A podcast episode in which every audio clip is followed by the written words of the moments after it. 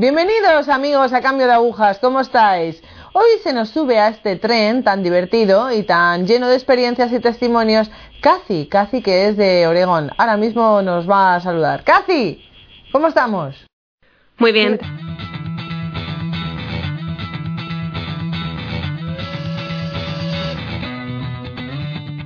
Bueno, pues vamos a empezar por tu familia. ¿Creciste en una familia católica? No, no crecí en una familia católica, ni fuimos cristianos practicantes, pero mi abuela, yo la llamaba Nana, ella iba a la iglesia luterana. Aunque mi padre y sus hermanos no iban a la iglesia, cuando Nana estaba con nosotros en las Navidades o en la Pascua, la llevábamos a la iglesia e íbamos la familia entera, mi madre, mi hermano y yo. Entonces tú crecías en, dentro de la fe luterana, practicándola. Mi padre, sé que mi madre era, y por un tiempo iban a una iglesia luterana, pero el padre de mi padre no era practicante para nada en la religión. Y entonces cuando ellos llegaron a la edad del instituto ya no iban a la iglesia. Así que nosotros nunca íbamos a la iglesia, a no ser alguna vez con mi abuela. Por parte de mi madre, su padre era metodista, pero ellos tampoco practicaban. Mi abuelo era metodista y no practicaba ningún tipo de religión. Sé que en algún momento mi madre quiso entrar en la iglesia católica. Es una pena porque no sé realmente bien la historia, pero sé que su padre se opuso mucho a la idea de ella de entrar en la iglesia católica, porque él era metodista. Vale, vamos a pasar un poco más adelante, en tu infancia, juventud. ¿Fuiste a un colegio privado o público? Yo estaba en colegios públicos desde pequeña hasta que me gradué en el instituto. Entonces yo estaba metida en la educación pública y todo lo que eso concierne. O sea, excluía toda educación religiosa. ¿Tenías ya algunas inquietudes religiosas en el instituto? Conscientemente no, pero tenía dos amigas católicas y ellas sí iban a la iglesia y ellas hablaban de cosas. Pero una de las cosas que me hizo empezar a pensar en Dios fue un compañero de clase que su padre era de Polonia y por lo tanto obviamente católico. Él no hablaba de eso, pero un día me hizo una pregunta entrando en clase de matemáticas. Me dijo, Kathy, ¿tú crees en Dios? Mi respuesta fue como, no sé. Eso sí que plantó una semilla para empezar a pensar en esas cosas. Vale, cuando él te hizo esta pregunta, en ti, ¿qué surgió? ¿Fue el principio quizás de un proceso? ¿Una inquietud sobre la fe? ¿Qué removió dentro de ti, Kathy? ¿Qué produjo esa pregunta? No tenía ninguna creencia en concreto. Tenía como una sensación interior de que quizás había algo, pero no era consciente en ese momento. Tampoco buscaba nada, ni sabía cómo hacerlo, ni qué significaría eso, ni nada.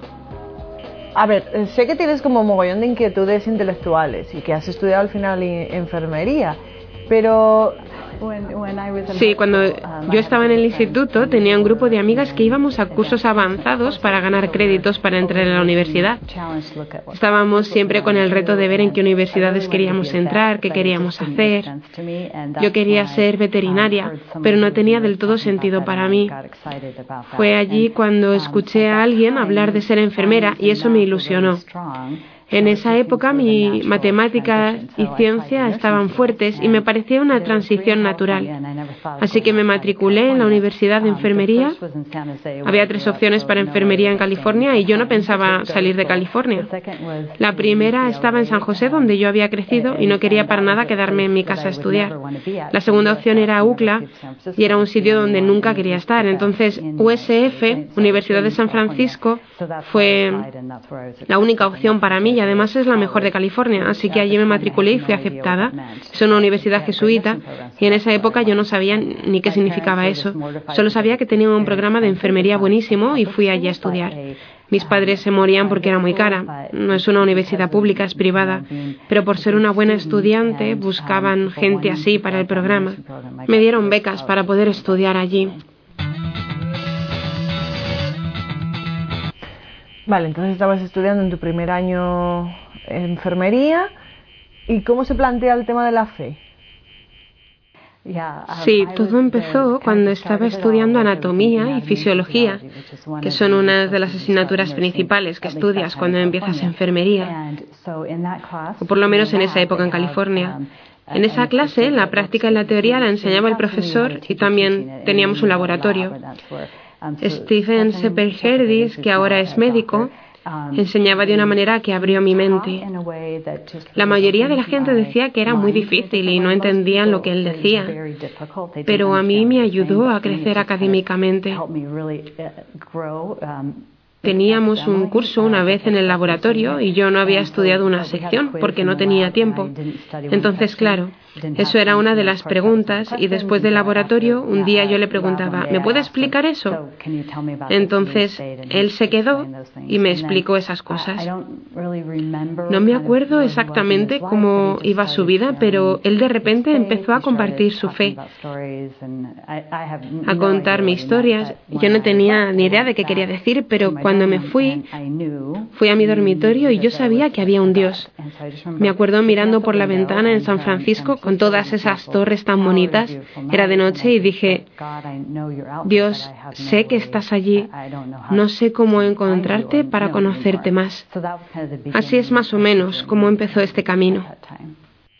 ¿Qué hiciste para encontrar respuestas a esas preguntas que se te iban planteando? En el mismo piso de dormitorios había una alumna de enfermería mayor que yo. Y ella era católica, por eso iba a misa los domingos y cosas así. Yo no recuerdo cómo ella conoció de mí, pero el caso es que me invitó a ir a misa con ella. Claro, no podía recibir la comunión, pero yo iba a misa cada sábado por la noche.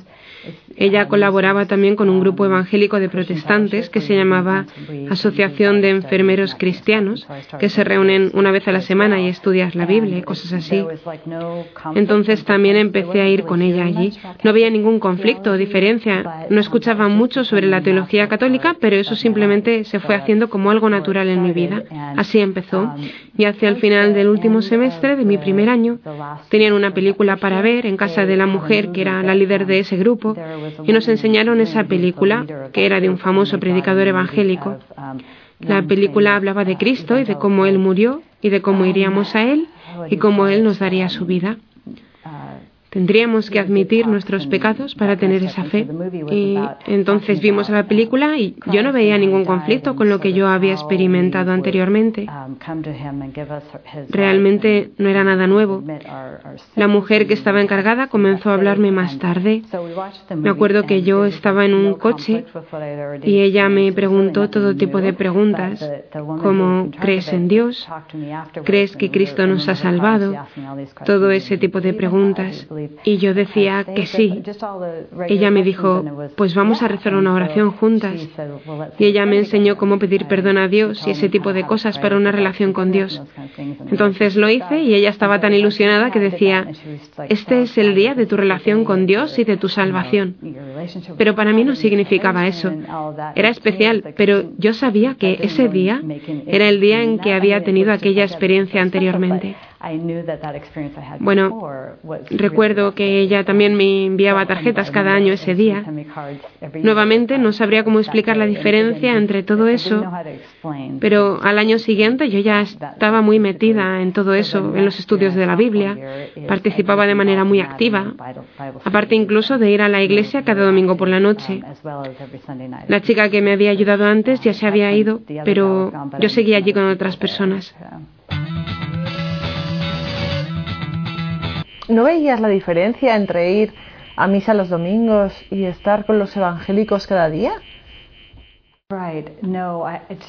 No, para mí era igual, porque en el grupo evangélico estábamos leyendo las escrituras, estudiando y compartiendo cómo iba nuestra fe. Y en la universidad yendo a misa, todo me parecía la misma cosa. Stephen Sepper Hardy siguió hablando de su fe y durante todo ese año seguía aprendiendo sobre la fe católica. Él nos contó que estaba en un programa en USF que se llamaba Instituto de San Ignacio, fundado por el padre Efesio, que era también el fundador de San Ignatius Press. Y allí se estudia básicamente filosofía, literatura, historia y teología. También se estudia la Iglesia Católica desde sus principios, empezando con Grecia y llegando hasta hoy, estudiando cada semestre las épocas de la historia de la Iglesia para poder aprender todo en su conjunto. Su manera de explicarlo hizo que me pareciera genial y aunque mi carrera necesitaba otras clases, me facilitaban la posibilidad de tomar esas clases también. Entonces yo tenía muchas ganas y fui al despacho para hablar y le dije al responsable que no era católica y me dijo que no pasaba nada. Me apunté a las clases para el año siguiente y así empezaron mis inquietudes por la teología católica. Entonces tú estabas estudiando eso a la vez que estabas haciendo la carrera de enfermería. Sí, mi segundo año de universidad es cuando empecé en el Instituto de San Ignacio, asistiendo a esas clases,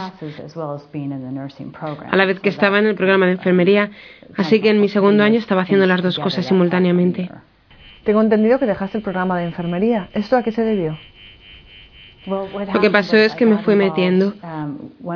Cuando entré en el instituto de San Ignacio, mis profesores, especialmente una en particular, ella me daba estadística, pero a la luz del lenguaje y en su relación con el latín, y desde el punto de vista de la Iglesia. Entonces yo estaba en su clase y no sé cómo explicarlo exactamente, pero su manera de enseñar realmente me abrió mucho la mente para aprender y ver las cosas de una manera totalmente diferente a como lo veía antes. Entonces, eso fue algo que me hizo crecer. A la vez estaba haciendo prácticas en hospitales y luego también recibiendo clases en el programa de enfermería. Una vez me acuerdo que estábamos en el hospital y la enfermera nos hizo una y yo la respondí. Me miró y me dijo, tú estás pensando como un médico, no puedes pensar como un médico. Y en mi mente no tenía ni idea de lo que había hecho mal, ni que tenía que pensar una enfermera, porque yo pensaba que era sobre el paciente y sus problemas. Y vi que en ese momento todo era como muy político para las enfermeras y ellas tenían que pensar de una manera muy particular, no solo del lado de la medicina. Bueno, era algo como muy complicado. Pero hubo otro día en clase que tuvimos una charla, decían que la Asociación de las Enfermeras Católicas decían tal, mientras la Asociación Americana de Enfermeras decía cual, y para mí las palabras significaban lo mismo. Entonces levanté la mano y dije que me parecía la misma cosa. La enfermera me dijo, tú no estás pensando correctamente, no puedes pensar así. Y fue en ese momento de la clase en que dije, ya está, esto se ha terminado, yo no encajo con todo este grupo. Fue el momento de decir ahora que ahí vi claramente que no tenía que estar en el programa de enfermería y cambiarlo por mi carrera de filosofía. ¿Por qué elegiste filosofía? ¿Quizás por todas las preguntas que te planteabas sobre Dios? Fue más porque en el Instituto de San Ignacio, en filosofía, estábamos estudiando todo lo anterior al cristianismo y la filosofía era para mí algo como muy natural. Yo no sabía mucho sobre teología ni las diferencias entre sí, así que fue saliendo así, sí. ¿Y cuál es el momento en que dices, creo en Dios y creo que la fe católica es la fe verdadera? ¿Cuándo estalla ese momento? Esto fue en mi tercer año, que en el Instituto de San Ignacio corresponde a mi segundo año, cuando estaba en este programa con el padre Josef Fesio, fundador de San Ignatius Press. Olvidé mencionar antes que en el verano después de mi primer año en el Instituto de San Ignacio, fui a un retiro y en este retiro, que fue de una semana en un lugar precioso, Tuvimos tiempo de oración. Nos enseñaron cómo ser nosotros líderes de un grupo de estudio de la Biblia. Y hubo una mujer que conocí allí que un día me llevó aparte porque sabía que iba a la iglesia católica los domingos, pero que iba también al Instituto de la Biblia. Y ella era, bueno, se sentó conmigo y me dijo que la iglesia católica tenía enseñanzas que no estaban bien en particular me habló del papel de María y que ella creía que para la Iglesia Católica María es como un Dios para los católicos. Y no sé qué palabras usó, pero la presencia de Cristo en la Eucaristía era para ella ciertamente algo falso.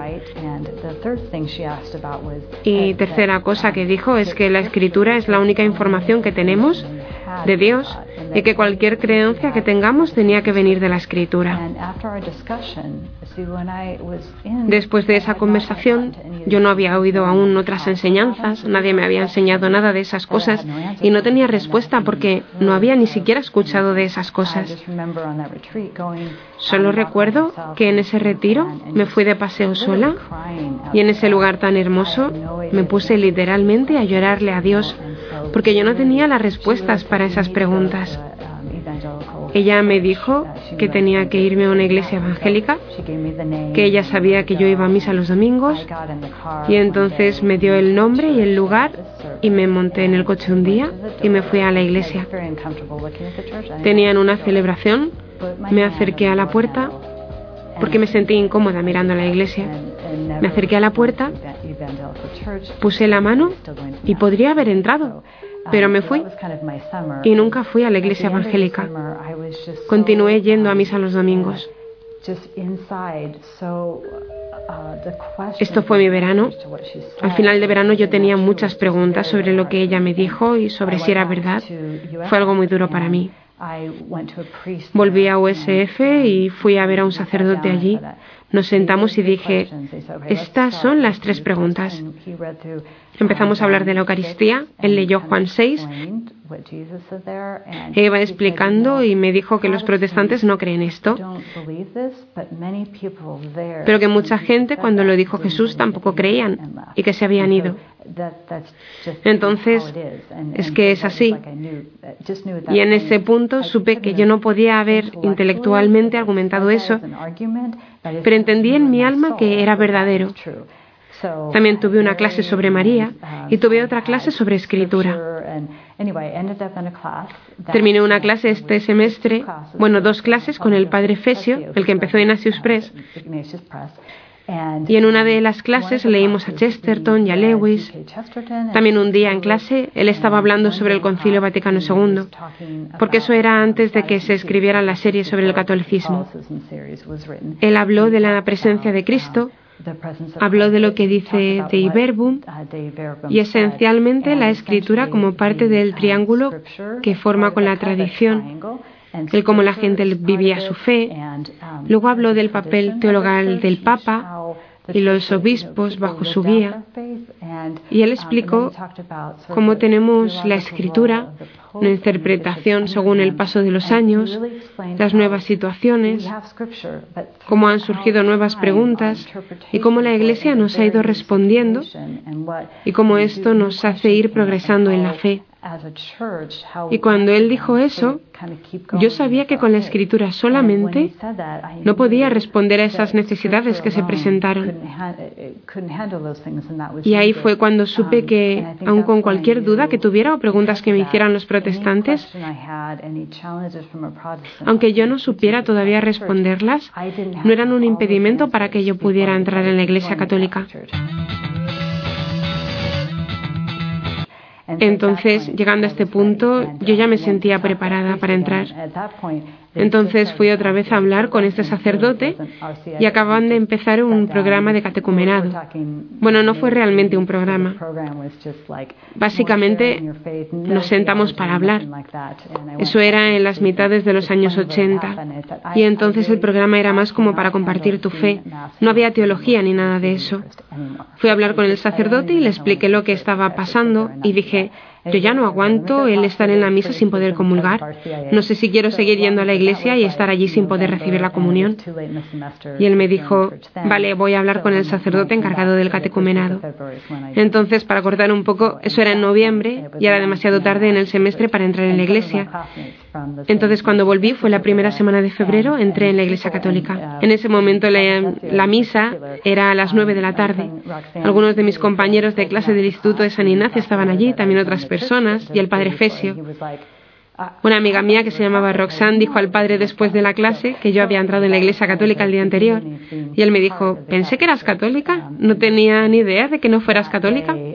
Entonces, eso fue como el principio de ser parte de la iglesia católica y ese día de poder comulgar y ser bautizada fue para mí el principio de una nueva vida.